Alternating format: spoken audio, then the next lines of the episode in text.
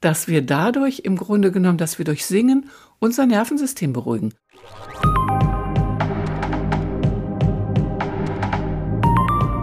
Herzlich willkommen bei meinem Podcast.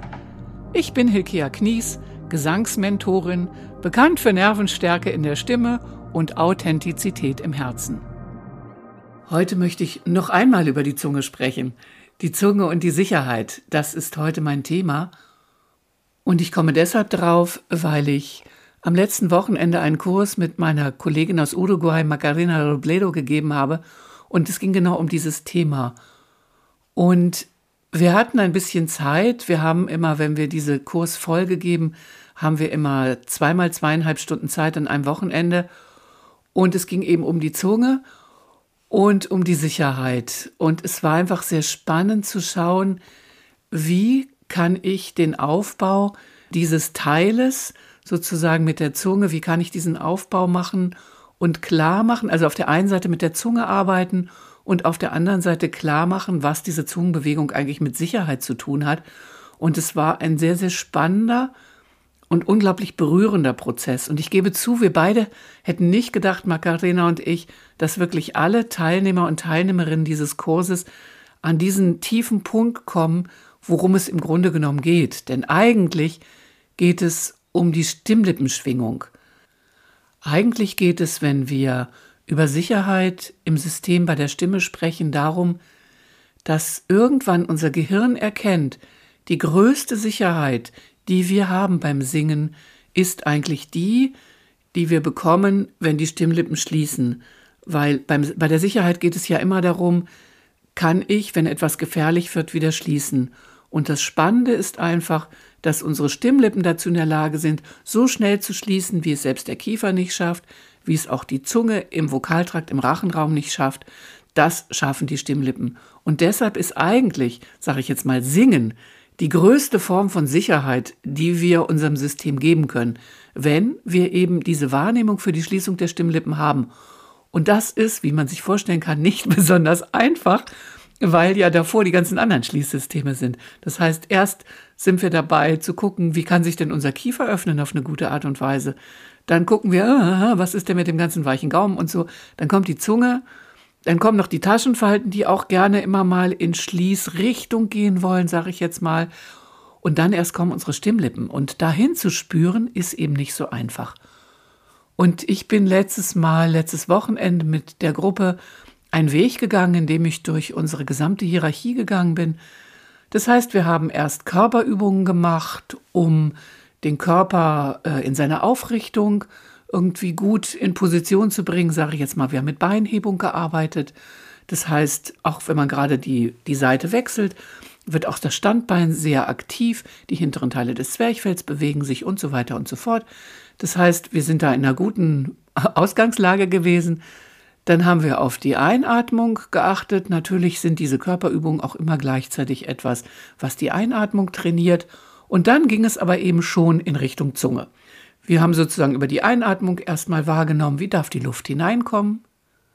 Wir haben Übungen gemacht, damit die Zunge eine andere Art von Bewegung lernt, denn wir haben ja in der Zunge immer Gewohnheitsbewegungen, die wir aus unserem Leben und, und aus unserer Alltagssprache kennen. Und wir haben also Bewegungen gemacht von A zu Ä, damit sie sich im hinteren Teil etwas bewegt. Und wir haben von A zu L, also zu L gemacht, haben ein bisschen geguckt, was ist zum Beispiel ein dunkles L im Gegensatz zu einem etwas helleren L. Wie kann der Kiefer dort geöffnet sein? Und haben da also sehr viel geguckt, wie differenziert kann sich diese Zunge bewegen. Und dann sind wir am zweiten Tag von dort aus dann weitergegangen um zu versuchen zu spüren, wie ist es, wenn die Zunge sich auf eine wirklich günstige Art und Weise bewegt, können wir wahrnehmen, wie unsere Stimmlippen schwingen. Und es ist erstmal, sage ich jetzt mal ganz einfach, man kann von außen kommen. Und das haben wir auch gemacht. Man legt die Finger an den Kehlkopf. Das kann man auch beim Sprechen machen und merkt, ah ja, da drin vibriert es ja. Und das ist ja im Grunde genommen die Stimmlippenschwingung, die Stimmlippenschließung mit gleichzeitiger Schwingung. Und von dort aus haben wir dann versucht, ins Innere zu kommen und zu sagen, ah, diese Stelle dort am Kehlkopf, wo es schwingt, wo ich das spüre. Was passiert, wenn ich das von innen wahrnehme? Kann ich das überhaupt wahrnehmen? Und es war sehr, sehr beeindruckend, dass wir das wirklich zum Ende, wir haben dann abgefragt, wer wo war in seiner Wahrnehmung. Das ist ja immer in diesen Online-Kursen, man hört die Leute ja nicht live singen. Und es wurden Erfahrungen geteilt. Und es war wirklich so, alle konnten ihre Stimmlippenschwingung von innen wahrnehmen. Und es war einfach unglaublich berührend, was sie dann dazu gesagt haben. Und ich zitiere gleich noch mal etwas, was auch mein Fazit im Grunde genommen von der ganzen Sache ist, wenn wir anfangen, unsere Stimmlippen wahrzunehmen.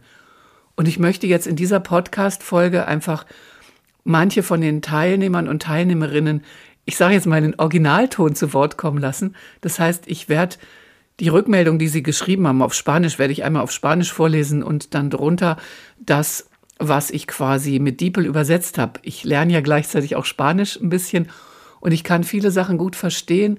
Das zu übersetzen, dass es wirklich den Tonfall trifft, fällt mir natürlich total schwer. Das heißt, ich nutze ein Übersetzungsprogramm, aber ich finde es auch so schön, dass einfach für diejenigen, die Spanisch können oder wie auch immer, dass man es einfach im Original mal mitkriegt. Eine Teilnehmerin schrieb zum Beispiel Sensación de espacio, fluidez, mayor rendimiento de la inspiración – una voz plena de armónicos y facilidad para conectar con la percepción de aspectos muy sensibles y de conexión muy fina. Und es ist auf Deutsch etwa, es war ein Gefühl von Raumfließfähigkeit, größeres Nachgeben in der Einatmung und eine Stimme voller Obertöne und eine Leichtigkeit, sich mit der Wahrnehmung von sehr sensiblen Aspekten und einer sehr feinen Verbindung zu verbinden. Und das ist genau das. Wir spüren auf einmal unsere Einatmung in einer ganz anderen Art und Weise, wenn wir versuchen wirklich bis in die Stimmlippenebene hineinzuspüren. Die Einatmung kann sehr weich, aber groß gehen. Wir können merken, wie sich die Stimmlippen öffnen für die Einatmung und dann wieder schließen. Und es gibt wirklich eine ganz feine Wahrnehmung dann. Und das Obertonspektrum der Stimme verändert sich, weil natürlich sich auch unsere Kehlkopfsenkung zum Beispiel verändert hat. Und es wird viel leichter zu singen. Und noch eine weitere Sängerin schrieb auch, wie sie es erlebt hat und sagte, es gibt ihr Sicherheit, wenn sie auf einmal diese Stimmlippenebene wahrnimmt. Und das ist genau das, worum es geht. Dieses Thema der Sicherheit, also dass unser Nervensystem an der Stelle einfach eine Art von Beruhigung hat und sagt, wow, Allein durch Singen bin ich so sicher, das ist so cool. Eine andere schrieb noch, Cantar percibiendo las cuerdas vocales me llevó a una motricidad mucho más fina a la que tuvo que acomodarse todo mi cuerpo y mi estar. Primera vez que hago este contacto, sensación de mucha delicadeza y cuidado.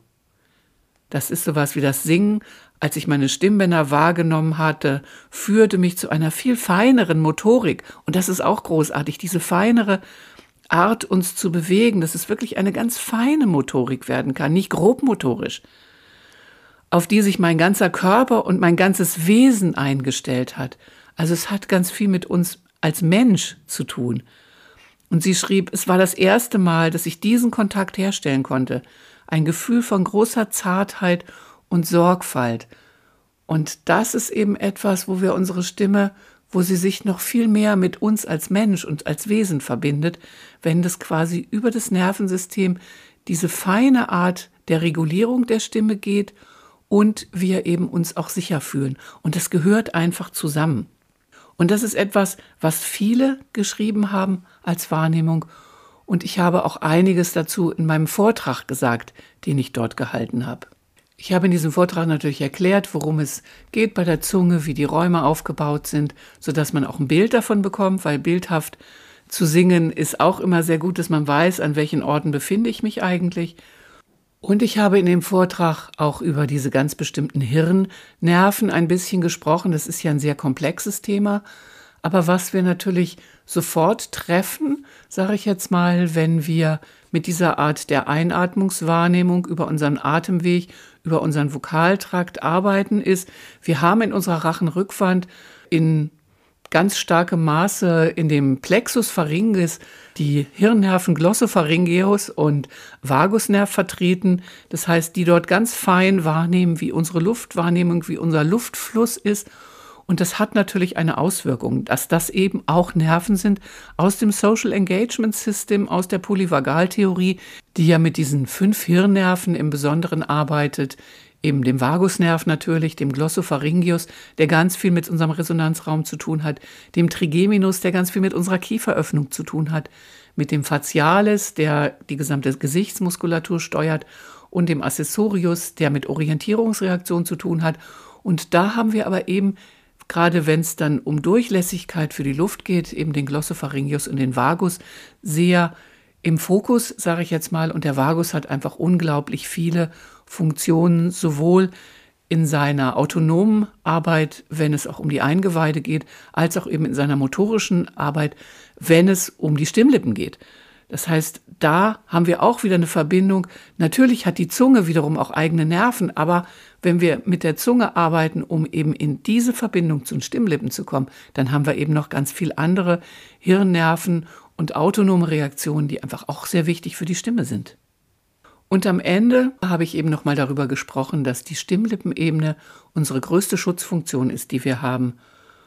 Und dann können wir auf einmal spüren, wenn wir auf diese Art und Weise singen, mit so viel Platz, mit so viel Öffnung, dass es die größte Art von Schutz ist, die wir überhaupt haben können.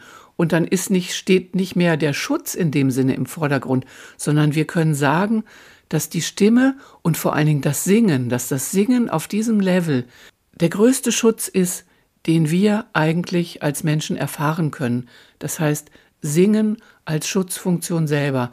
Und das finde ich als Sängerin und als Gesangspädagogin so unendlich berührend, dass wir dadurch im Grunde genommen, dass wir durch Singen unser Nervensystem beruhigen.